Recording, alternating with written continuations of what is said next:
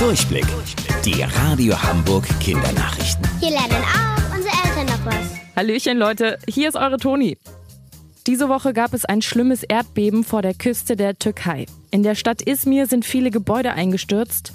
Um die Menschen, die unter den Trümmern lagen, zu finden, haben die Retter ihre Ohren auf eingestürzte Häuser gedrückt, um zu prüfen, ob sie Rufe hören. Und tatsächlich, drei Tage nach dem Unglück hörte einer der Retter ein leises Wimmern.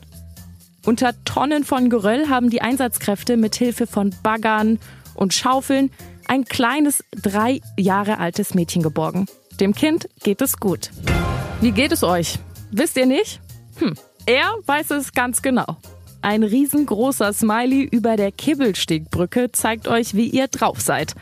An der Brücke sind Kameras befestigt, die euer Gesicht analysieren.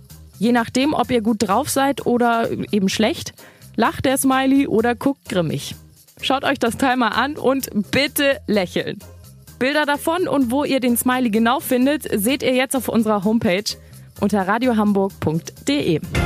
Wusstet ihr eigentlich schon? Angeberwissen. Der Smiley wurde 1921 in den USA erfunden und sollte eigentlich Werbung für eine Versicherung machen.